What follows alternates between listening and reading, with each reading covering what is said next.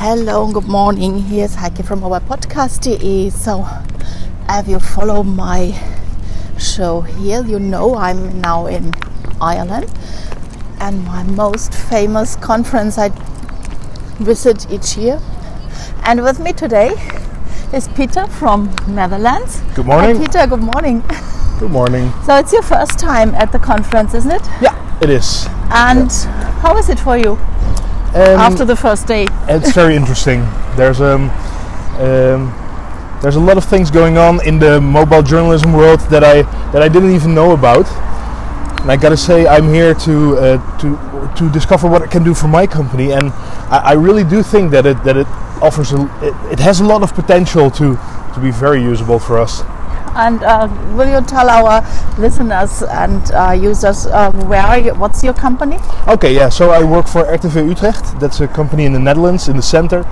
And um, basically, we have um, a potential audience of about one and a half million people. We are a regional television station, um, and we make television. We make radio. We have a website, of course, and uh, do an online uh, thing. Um, and I'm a reporter myself. Um, just the general news, whatever happens, if there's a fire or, or, or an accident, that's So where I will go daily news basis the daily news. Mhm. Yeah, and the the application of your mobile phone in in in my field of work is super interesting because. Um, I live the, the, the, the region where I live is really busy. There's cars everywhere, always traffic jams. So I do my work on a motorbike, and if I only Great. have to if I only have to carry my stuff in this one little backpack, and I'm able to go live on radio, live on television, um, I can make my video items on the mobile phone. That is just absolutely brilliant, and my uh, back is not killing me at the end of the day. Absolutely. And uh, how long are you now doing mobile journalism? Ah, I started about half a year ago, and I gotta say, um, when you when you've been uh, in television reporting for a long time, um, it is very easy to make the switch.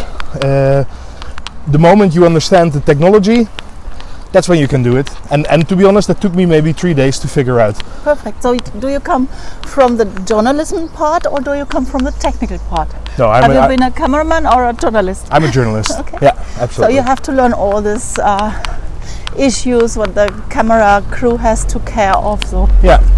Yeah, right picture, right sound quality, Yes. everything. But in my company, we all work as a video journalists.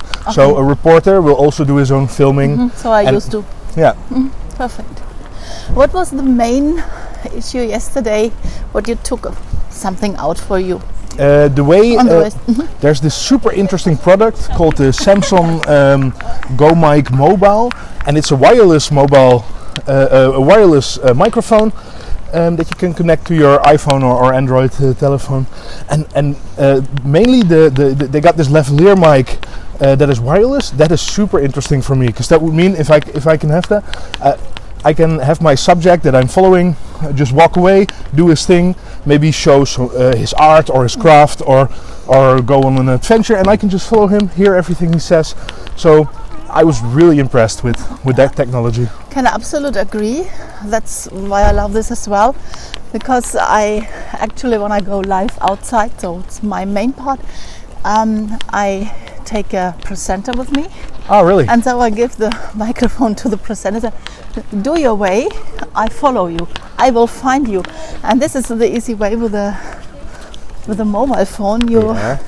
You can follow also through a crowd. Yep. Sometimes I use the crowd, leave the presenter going through the crowd Yeah. and follow later on, and it's perfect. Yeah. Yeah. And um, I've been messing around with with the, with the audio since I started doing uh, mobile journalism. And the problem was that I, that I, I, that I had to use a wire every time. Like just like right now, you, you we are using uh, a microphone that is connected to the iPhone with a wire, and that is nice when you're one meter away from each other. Yes. But when you're five meters away from each other, that's you, you, you cannot have that. Mhm. And in the uh, in the professional audio uh, equipment that we use at my work, we already have that kind of stuff for the bigger cameras. But it doesn't. It did not exist yet for the mobile phone. And But it does work. I knew.